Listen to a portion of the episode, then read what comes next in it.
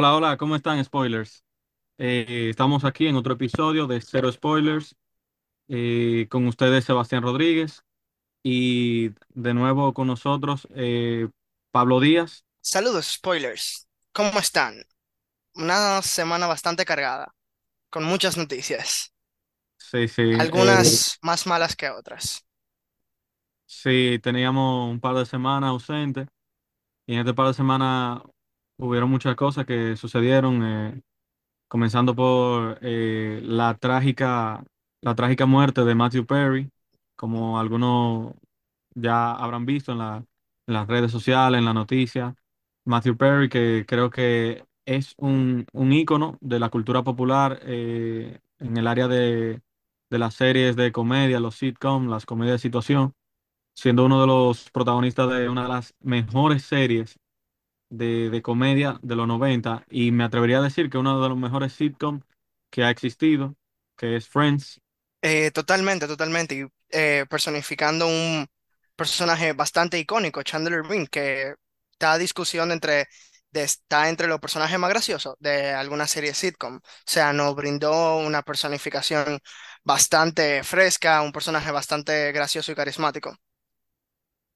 Sí, como eh, muchos sabrán, Matthew Perry, como les decía, era el, el icónico Chandler Bing. Y, y como él decía, eh, Matthew Perry cuando hablaba sobre Chandler Bing, él decía, es que Chandler Bing es Matthew Perry, o sea, él le dio su personalidad al personaje y creo que por esa personalidad tan auténtica, tan, esa actuación tan orgánica, tan espontánea, creo que ese fue el éxito de ese personaje, que a pesar de que Chandler Bing no era eh, el, el personaje de entre los seis protagonistas, no era el principal, porque sabemos que los principales eran eh, Rachel Green y, y, y Ross Geller Eh, y. Mónica, exacto, ellos son los tres más... Pero Chandler fue el personaje, junto con, con Joy, que se robó totalmente el spotlight de, de esta serie. Y, y siempre que uno pensaba en, en Friends, algunos pensarán cuando pensaban en una mujer, o pensarán en, en, Rachel o en Mónica, pero cuando tú pensabas en en la figura masculina en Friends, o sea, con, en el protagonista, en el actor principal de Friends, aunque fuera eh, eh, David Schwimmer, eh, haciendo el papel de Ross Geller, la persona siempre pensaba era en Chandler Bing, porque era el, el clásico, eh, ¿cómo lo explico? El clásico side body de, de, de, de Ross. Era el tipo eh, carismático, era el tipo hermoso, era el tipo sarcástico, era el más gracioso y en mi opinión, que estar en el top 3 por lo menos de, los de los personajes más graciosos de, de sitcoms. Totalmente, no. eh, eh, Chandler Bing es un personaje que yo solamente se lo, o sea, lo pudiera di que poner en, sí, sí, en una estatuilla junto a Sheldon Cooper y Barney Stinson. Como que sí, sí, sí, ellos bueno. son como que God tier allá arriba, de, de gracia. Y la verdad es que sí, que eh, después de la temporada 6 de Friends, la, la razón número uno por la que yo me quedé viendo esa serie era por la ocurrencia de, de Chandler, en verdad. Era, era un- o sea, ese personaje saltaba con vaina, porque no era una comedia como te la brindaban los personajes como Joey y eh, la rubia, cuyo nombre se me acaba de ir, eh, Phoebe, Phoebe, sino, Phoebe e- exacto, que no era como que em, comedia tonta, no, lo de él era como que comedia elevada, o sea, tú lo tenías que pensar un ching, incluso los, chin de, los chistes de él, y era, era un personaje bastante interesante. yo me identificaba mucho con él, eh, porque eh, lo de Joy era, era, como tú mencionas, era una comedia eh, fácil, yo en- tengo entendido. Matt LeBlanc hace ese personaje de Joy Triviani excelente, eso no se lo quita a nadie, pero su humor era un humor más simple, más fácil de digerir, un humor más fácil de, de entender. Al igual que Phoebe Buffay, eh, interpretada por Lisa Kudrow, también eran, eran como lo- los personajes tontos. Eran Personajes, sí, es eh, eh, exacto. se nota mal porque al fin y al cabo eh, hay personas que tal vez les gustaba más ese humor, pero el humor de Ross y de Chandler, pero de Chandler específicamente, era un humor ingenioso, era un humor culto, era un humor eh, sarcástico que, que para las personas que son un poquito más exigentes con el humor, como con el chiste, Chandler lo hacía, o sea, el personaje de Chandler lo hacía excelente. Y para mí ese, él era uno de los pilares en esa serie de, de, de los punchlines, de, los de, los de los hooks, de los ganchos, de, de trama. O sea, él no estaba en la trama principal, pero habían veces que la trama de él era más interesante incluso que la trama principal.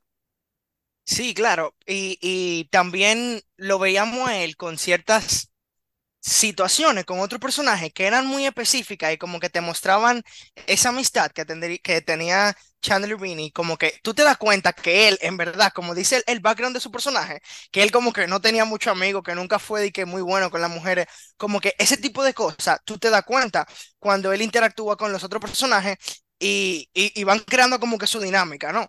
Él, la, la relación que él tiene con el personaje eh, de Rachel eh, es bastante graciosa. Al inicio, él le quería montar. No, no sé si se acuerdan, Sí, como en la temporada 3 que vamos al pasado y vemos cómo él la conoció.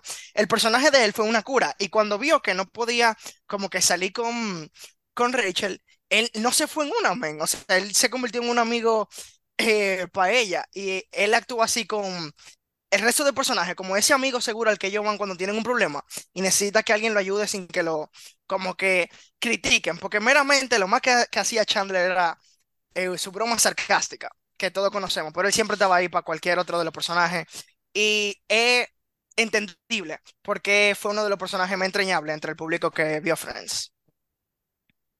Sí, y Matthew Perry, eh, aparte de Chandler Bing, también eh, trabajó en diferentes films, en diferentes películas. Eh, no sé si lo recuerdan en, en Ally McBeal, eh, es una serie. él actuó en, como en el 2002 por, por ahí y incluso fue nominado a un premio Emmy. También apareció en The West Wing, en Three to Tango, The Ron Clark Story, The Whole Nine Yards. Esa fue con, con Bruce Willis, si no me equivoco. Eh, Serving Sarah, que esa, esa, ta- también esa fue otra comedia romántica en la que participó. Y normalmente él trabajaba en cosas de comedia porque se le daba bien. Creo que la última gran actuación que vimos de él fue en Seventeen Again, que, con Zac Efron. Peliculaza, eso te iba a decir justamente, interpretando al personaje mayor de Michael O'Donnell, que viene siendo la contraparte joven de Zac Efron. Y la verdad es que tuvieron una dinámica bastante interesante ellos dos, porque al parecer de que son súper diferentes por la, la diferencia de edad, se, como que tú lo miras y tienen la misma personalidad, incluso algunos mismos movimientos que ellos dos decidieron compartir para ese personaje. Fue una entrega bastante interesante, así como tú dices, comedia romántica pero es una de esas comedias románticas buenas, uno de esos clavitos que tú te tiras con tu pareja y bastante interesante. Seven Sin Again. Sí. eh, y todos estos días hemos estado viendo muchas personas subiendo eh, cosas de Matthew Perry. Eh, a mí fue, o sea, a mí yo sentí, obviamente, no fue que lloré, pero yo sí sentí como un, mierda, como que me, como que me hirió un poco, como que me cuando vi esa noticia, porque Matthew Perry, eh, cuando yo veía, o sea, cuando yo me sentía mal, mi, mi, mi serie de confort, como para donde yo me refugiaba para reírme un rato o lo que sea, era Friends. Yo, yo he visto Friends varias veces, la he visto en inglés, la he visto en español. Y, y se lo recomiendo a todo el que sepa inglés que la vea en inglés, porque de verdad que, que se siente diferente. No, no es tan mal en español, pero sí se siente más como esa esencia que le aportan lo- lo- los actores. Y yo me sentía con esa serie, cuando yo me sentía un poquito down, como que me reviví un poco. Eh, sí me, me hizo sentir un poco triste y más de la forma en que fue. Hubo una, eh, no sé si tú llegaste a verlo, Pablo, que en un episodio de Friends, él sin querer rompe algo y él dice, oh Dios mío, voy a ser el primero del El grupo en primero en morir. morir. Exacto. Y en otra ocasión él estaba en un jacuzzi, si mal no recuerdo, en otro episodio, y él dijo, eh, como Dios mío, podría morir aquí, eh, aquí mismo. Eh, en forma sarcástica él lo dijo mientras él estaba disfrutando del jacuzzi. Y como ya muchos sabrán, eh, él murió de esta forma. No han dado más noticias las autoridades de, de Los Ángeles, pero supuestamente él fue encontrado en un, en un jacuzzi, en una tina caliente, ah, sí, ahogado. Murió Matthew Perry a la edad de 54 años, eh, pero más de que su muerte, creo que deberíamos recordarlo, en vez de la forma de cómo murió, y más, y, aparte de eso, de cómo, de la, de la serie, que fue, creo que su personaje más exitoso, y no un pequeño personaje, yo creo que fue un gran personaje Chandler Bing pero yo creo que debería ser recordado por la persona que, que él fue.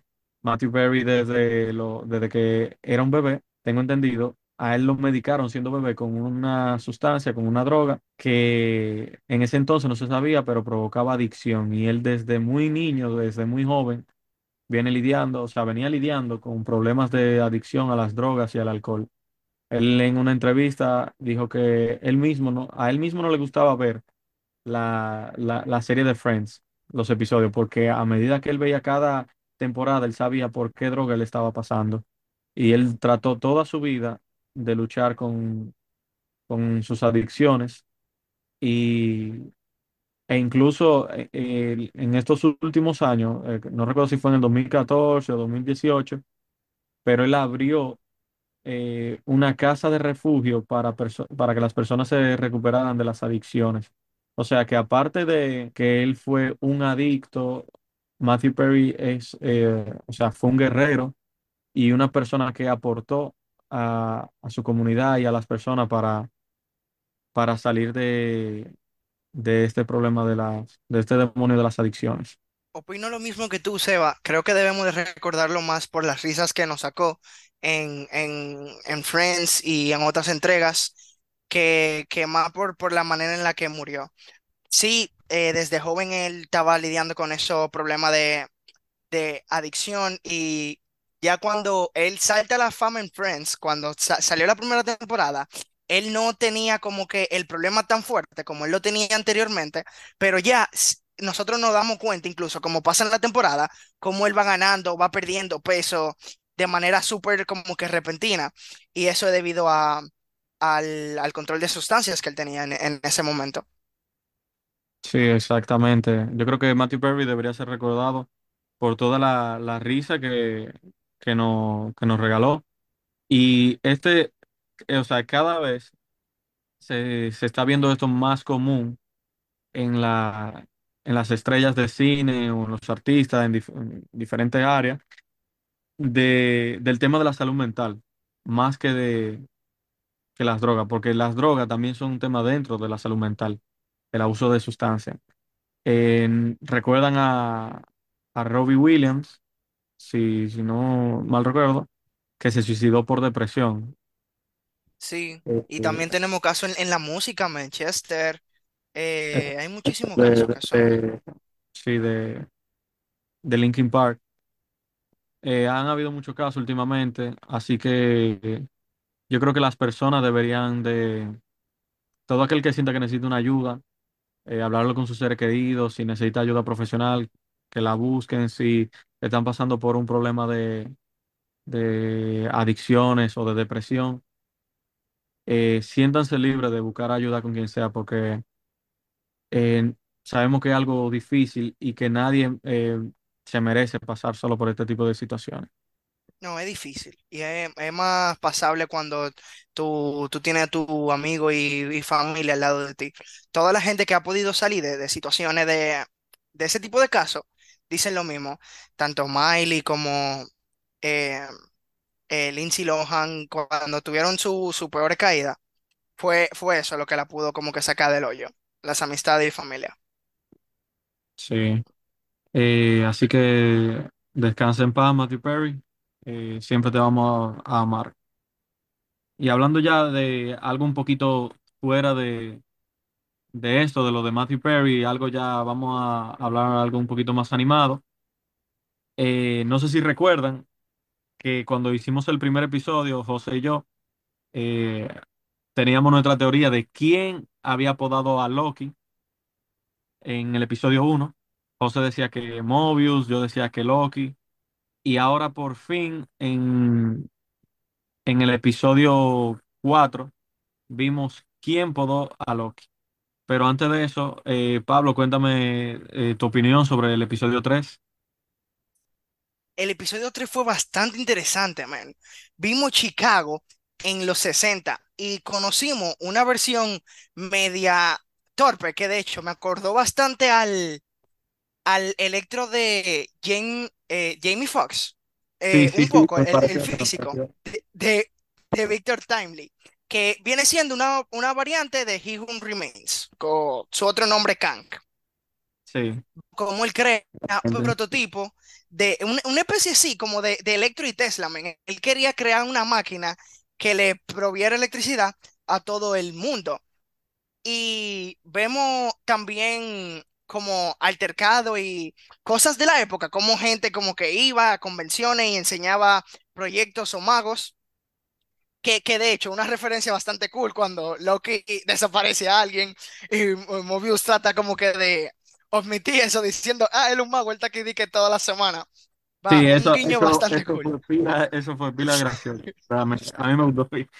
Y eh, yo no sé ustedes, pero cuando yo estaba viendo la serie, sea, al principio, los primeros episodios, yo decía, mierda, ¿por qué si se supone que debe estar todo como bien moderno? ¿Por qué se ve como esa mezcla de tecnología de los 1800 mezclada con tecnología del futuro? Como que yo decía, ¿por qué se ve algo como, supone que si estamos en el futuro, porque la TVA se formó en el, en el futuro, porque hay cosas que se ven antiguas, como, como si fuera, por ejemplo, lo- los case de de alguna cosa, de las computadoras, de los celulares, se veían como en madera.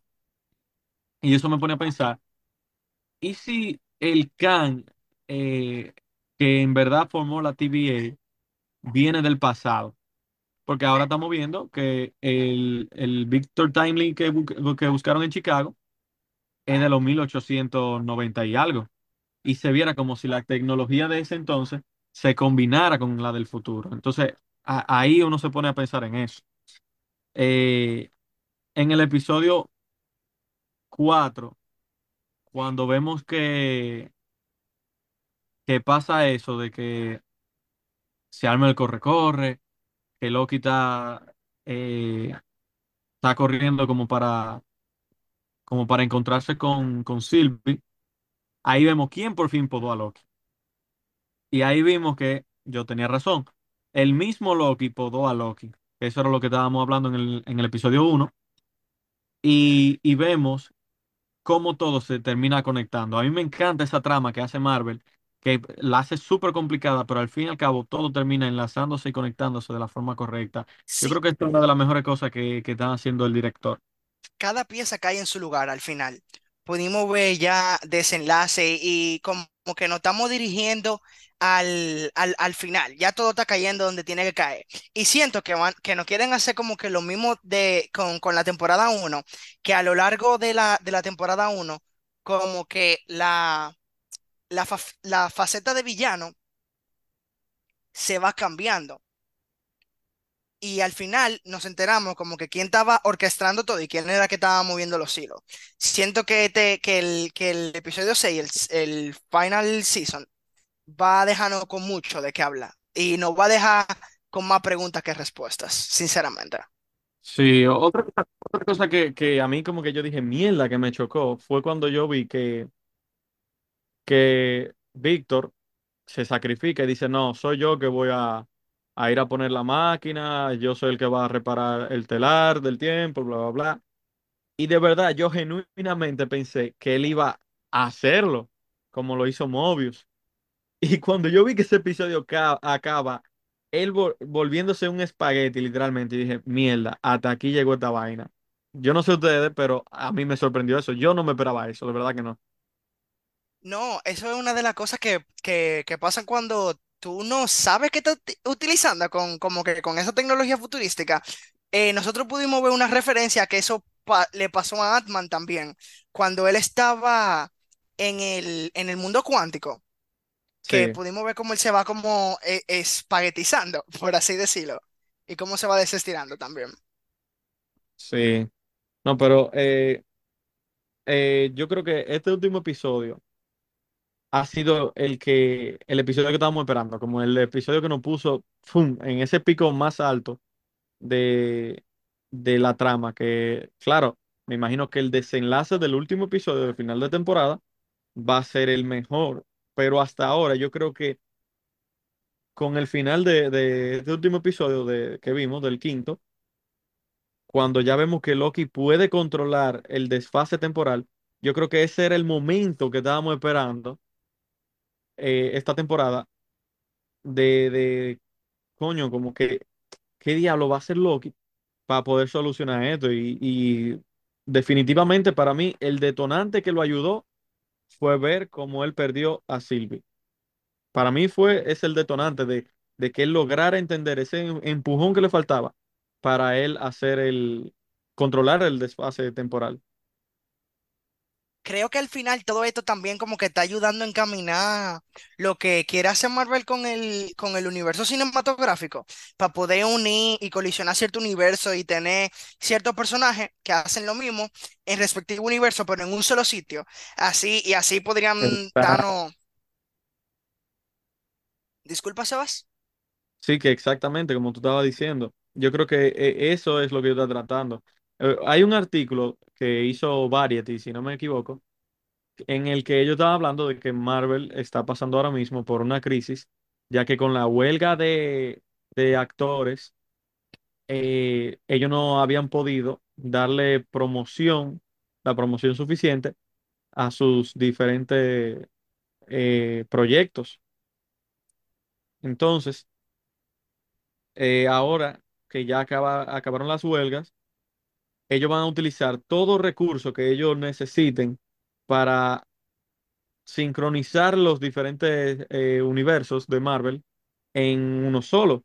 Y yo creo que este es el momento que hemos estado esperando nosotros como fanáticos desde hace tiempo.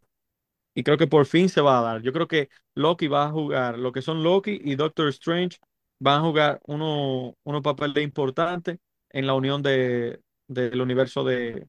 Sí, en, en la unión Marvel. colisión entre universos. Sí, sí, definitivamente. Eh, yo creo que el- en el episodio final vamos, tal vez no se va a solucionar todo, pero definitivamente vamos a ver quién es el verdadero villano eh, de esta temporada, porque comenzó ¿Tú siendo crees que lo conocemos? Yo creo que sí. Para mí el villano ya está. Y yo comenzó siendo Kang, pero para mí el verdadero villano de esta temporada es eh, Ramona, Ramona Renslayer. Hmm, ok, ok. In- interesante teoría. Me Sí, gusta, me gusta. ¿Tú esta, es la villana. Yo, yo me encontré una teoría, eh, navegando por internet, que, que como que Loki está atrapado en un ciclo y que como que él va, él va a revivir este ciclo todo hasta que de alguna X o otra manera el, el- lo que empezó todo, no sé si tú recuerdas que la, la historia de este Loki empieza cuando Hulk baja la escalera y como que tumba, tumba el ascensor y, y Loki se puede escapar con el tercer actor como que Sí. eh, mucha gente en internet dice que van a buscar la manera de poder volver a utilizar una escena de Endgame y como que rehacer eh, esa situación y que él pueda pasar para romper el ciclo. Como que ese es el, el punto, el canon event de, de Loki. Sí, se está hablando incluso. O sea, voy a ser honesto. A mí me encantaría eh, que se rompiera esta- este ciclo, esta fase de, de, del universo cinematográfico de Marvel, porque yo siento que se está estancando la, la saga. Creo que la compañía se está estancando eh, y no están teniendo los resultados que ellos quieren, evidentemente, porque The Marvels, el estreno de The Marvels, no ha sido tan eh, eh, esperado, por así decirlo, como en otras entregas.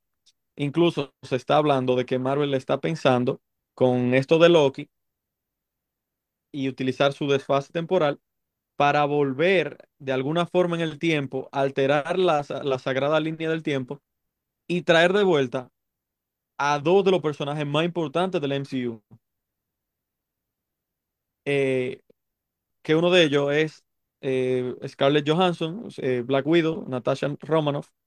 Y yo creo que me atrevería a decir también revivir al personaje más importante del MCU, que para mí Anthony definitivamente, Edward Stark. Exactamente, Tony Stark, dígase Iron Man, Robert Downey Jr., no sé, busquen los chelitos que le tengan que buscar, busquen los cuartos que le tengan que buscar, pero ese tigre tiene que volver. Men, mira, tú quieres saber mi opinión de que así, como fan número uno de, de, Iron Man, porque, o sea, si Iron Man tiene u- u- un fan mayor que yo, es Robert Downey Jr., porque, o sea, él ama ese personaje de Tony, él se adueñó de él. Y yo, sinceramente, me gustó mucho el fin que le dieron en, en Endgame y como que la importancia que se le dio.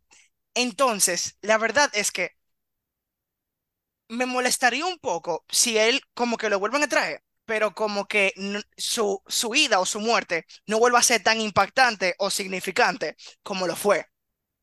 Acuérdense de que esa era la única manera en la que los Vengadores iban a llevar la batalla, de entre 40, eh, 14 millones de posibilidades que vio Doctor Strange.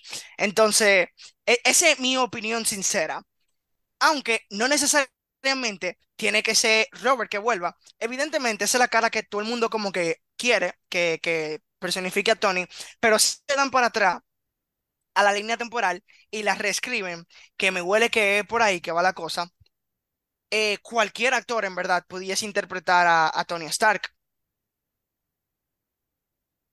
Pues mira, Pablo, yo voy a diferir contigo. Yo no creo.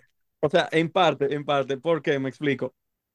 Tony Stark es mi personaje favorito del MCU. Incluso, eh, es que Tony Stark ni siquiera es Tony Stark. Tony Stark es Robert Downey Jr. Fue él quien le dio esa personalidad. Si Iron Man vuelve, aunque sea otro actor, nadie lo va a interpretar como ese tipo. Y no estoy diciendo que nadie pueda eh, eh, hacerlo mejor o que, o que alguien no pudiera hacer el, el personaje de Tony Stark. Sería, yo creo que un Tony Stark, pero totalmente diferente. Y podrían reescribirlo. Y siendo honesto, creo que eso sería lo más probable que, que vaya a pasar. Pero yo creo que si buscan una forma de hacer ese, ese momento justo, ese clímax de momento para eh, hacer el retorno de, de Tony Stark con Robert Downey Jr., yo creo que eso le daría el empujón que necesita ahora mismo eh, Disney y Marvel, porque que la- las entregas no están siendo como, sí, como la- las anteriores. Y, y totalmente. tú recuerdas cuando en Endgame todo el mundo vio cuando eh, el Capitán América eh, pudo levantar a Mjolnir, el, el martillo de Thor. Sí, Eso fue una. Sí, eso fue una locura en el cine. Eh, yo creo que podrían lograr algo así parecido con Tony Stark, porque ya que se va a reescribir la línea, yo creo que esa sería una de las mejores formas que podrían reescribirla. Tal vez no sería, eh, no le darían ese cierre tan icónico como él tuvo, pero creo que podría, si, si encuentran la forma, que yo sé que pueden hacerlo, eh, sería el momento más épico de Marvel. Si eh, re- revivir a Tony Stark, es que cuando tú piensas en Marvel, Sí, eso sería, comenzó con él, y, y- o sea, comenzó con la, la película de Iron Man, este eh, universo de Marvel. Y yo creo que él es, ahora mismo, él es el personaje que todo el mundo, cuando piensa en Marvel, piensa en él. Tal vez en Spider-Man un poco. O sea, Spider-Man pero es que no, es que en eh, Spider-Man es Marvel, pero el MCU, el MCU es Iron él Man, le definitivamente. pertenece a Tony. Sí, totalmente. Y yo sí opino eso, eso, ahí estoy de acuerdo contigo. Como que es muy difícil que una, que cualquier otro actor no dé una persona, una personificación tan eh, carismática como la que nos brindó Robert Downey Jr. Y de hecho, no sé si lo sabías, Sebas, pero el personaje de Tony Stark en los cómics se reescribió literalmente a como lo interpretó Robert Downey Jr. Esa persona carismática que suelta chistes entre combate, esa como que ese coque sabe todo más que un amargado. E- Eso fue Robert que lo vino a cambiar. E incluso el mismo personaje de los cómics, man, fue adaptado para Sí, combinar con ese Tony. Exactamente. Incluso si, si ven Sherlock Holmes, eh, es la misma personalidad, porque él dice que por lo menos a esos dos personajes, él no lo interpretó como estaban es- escritos. Él le, él leyó lo- lo- los diálogos, pero lo hizo a su manera y él le brindó su personalidad a los personajes. O sea, el personaje, esa personalidad del personaje de Iron Man se la dio él. Esa Y es la tienen el clavo en personalidad los dos papeles. En los dos papeles. O sea, tanto Sherlock Holmes como, como Tony Stark le salieron muy, muy bien. Sí, y, y hablando de esto, de, del MCU, que ojalá y sea una de las cosas que mencionamos. Ah, también hay que mencionar lo que tú mencionaste, que, que Doctor Strange vio todas las posibilidades, pero po- podríamos decir que esas eran todas las posibilidades en ese momento. No, y que él Esa- vio, que él vio. Esa exacto, fue una vaina que él vio. La que él vio, la que él vio y en ese momento, pero ¿qué pasa? En, ahí no estamos tomando en cuenta de que tal vez Doctor Strange no sabía que, que, lo, que lo que iba a pasar con Loki. ¿Me entiendes? Ah, Exacto. Doctor Strange, entonces ahora Loki viene, este Loki renovado del pasado, viene a cambiar todo, entiendo yo, todo el MCU. Y tal vez incluso se podría decir que cuando, si Tony Stark revive o no muere o algo hacen, puede ser que el mismo Doctor Strange podrían utilizarlo eso en el guion, sería un guionazo, pero eh, decir, ah, yo sabía que eso iba a pasar, o ese fue mi plan desde un principio, que Tony no muriera, eh, pero primero para no morir tenía que morir y bla, bla, bla. Ellos, yo si ellos quieren, ellos buscan la forma, ¿me entienden? Tú- otra cosa muy interesante sería que como que lo intentaran revivir o que lo trajeran de otra dimensión, pero al que trajeran fuera como una versión mala de Tony. No sé si tú has tenido la oportunidad de leer uno de los mejores cómics de, de Tony Stark llamado Iron Man Superior. Pero si ellos traen a ese Tony y, y- y que lo interprete, hay muchísimos eh, fanarts en internet de, de Tom Tom Cruise interpretando esa versión de Tony. sí. Men, y, y está bacanísima y Sería, sería algo, no, ¿Tú sería algo los sería Vengadores, men? Luchando contra ese Tony. Sí, sería, yo creo que sería algo muy, muy, muy de pinga, sería algo muy heavy. Eh, hablando un poquito de, de esto, del MCU, eh, se va a estrenar ahora, el 9 de noviembre, en el cine se va a estrenar The Marvels. Eh, honestamente, a mí no me emociona tanto, pero está en el MCU, hay que, hay que verlo y Hay hay que apoyar, claro que sí. Eh, Carol de- eh, Danvers creo que es una excelente personaje. La interpretación eh, me gusta, pero no sé, como que la trama no se siente tan fresca como se sentía en, en la fase eh, 1, 2, 3 y, y 4. eh, en estas fases anteriores de Marvel. Eh, personalmente yo lo siento así, pero hay que darle la oportunidad porque todavía no sabemos qué tal con la película. Yo Eh, ¿qué- sinceramente ansío verla. Estoy, eh, eh, quiero ver cómo se van a manejar esos tres personajes juntos en pantalla y complementándose. Ya que los tres, si tú te fijas, como que las tres han trabajado en solitario. Tipo, María era una agente, como que ella nunca había tenido compañero. Carol Danvers sí había trabajado con los Vengadores, pero ella básicamente trabajaba sola, porque cuando ella se unió, pasó el juidero del blip y que la gente desapareció, y ella tenía que cuidar el universo. Y Miss Marvel, eh, eh, Kamala Khan, eh, ustedes saben que ella, ella es como nueva, ella es de los New Avengers, entonces ella nunca ha formado parte como que de un equipo. Entonces, estoy muy seguro de que al inicio ellas van a trabajar juntas, va a ser desastroso, y como a mitad de la película, el poder del amor y la amistad la va a unir, y, y van a desbaratar a quien sea que sea el villano final. Mierda, Como yo, que, yo sí odio esa vaina de que, que el poder del amor y la amistad. O sea, si yo, si viene que es por una habilidad de uno de, de ellos, a mí me encanta, pero cuando hacen ese guionazo que, que la amistad, man. que el amor, yo, mierda, no me jodas. Pero sí, ese, ese es uno de los estrenos que vamos a tener este mes en, en el cine. Eh, si no me equivoco, el 9 de noviembre. Tendremos en el sí. cine también dos estrenos eh, en este mes. Aquí en República Dominicana vamos a tener el estreno de, noven- de la película 97 minutos, que es protagonizada por Alec Baldwin y The Dive. Eh, son dos películas que ya se estrenaron en Estados Unidos en verano, pero por uno que otra situación se retrasaron y se van a estrenar a- ahora el 2 de noviembre en la sala de cine. El 9 tenemos The Marvels y El primo giorno de la mia vita. Creo que es una película italiana que se va a estar estrenando también en la sala de cine el 9 de noviembre. El 16 vamos a tener Los Juegos del Hambre, que creo que hay que dedicarle un episodio a los Juegos del Hambre. Creo que es una excelente saga.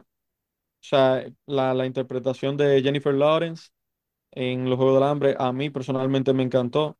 No es esta protagonista típica, eh, chica súper femenina y que cree en el amor y bla, bla, bla. Es una persona bien, eh, creo que fría, eh, metódica, inteligente. eh, y creo que Los Juegos del Hambre es una muy buena saga, tanto de libro como de película. También Para vamos a los, tener, sí, como decía. ah, para los amantes del terror, eh, podemos cerrar esta época ya de sustos con la película de Five Nights at Freddy's, que, que yo la vi eh, que la, la semana pasada fue que se estrenó. Y eh, aprovecho aquí para invitar a Vela y quedó mejor, así como película que se crea de concepto de terror por internet, quedó muchísimo mejor que Slenderman. De verdad, te- se, se deja Sí, ver. sí, sí. El 23 de noviembre vamos a tener el estreno de, de Wish, que es una película de, de Disney. Eh, yo sé que hay personas que son fanáticos de full de Disney y, y ese va a ser uno de los estrenos que vamos a tener de ellos este mes en la sala de cine. Y se va a estrenar el 23 de noviembre, el mismo día que Napoleón, que personalmente esa es la película que yo estoy esperando, eh, protagonizada por Joaquin Phoenix. Joaquin Phoenix, que es tremendísimo actor, buenísimo. Eh, de verdad que tengo muchas ganas de, de ver esa película. Y el último estreno del mes, o sea, el 30 de noviembre, vamos a tener la segunda parte de Colao, Colao 2, eh, interpretada por Manny Pérez y Nashla Bogar. Y para completar la temporada de terror, como tú decías, también vamos a tener, pero ya un mes después, pero no importa. Eh, para los amantes del terror, yo digo que no hay temporada, eso es constantemente. Sí, eh, vamos a tener Thanksgiving. Creo que en algunos países se le llama Black Friday a la película y es algo así como, como una película de terror mezclada con acción de gracias. Pues entonces eso es todo por hoy, spoilers. Esperamos que le haya gustado este episodio. Así que esto fuimos Sebastián Rodríguez y Pablo Díaz. Bye. Hasta la próxima.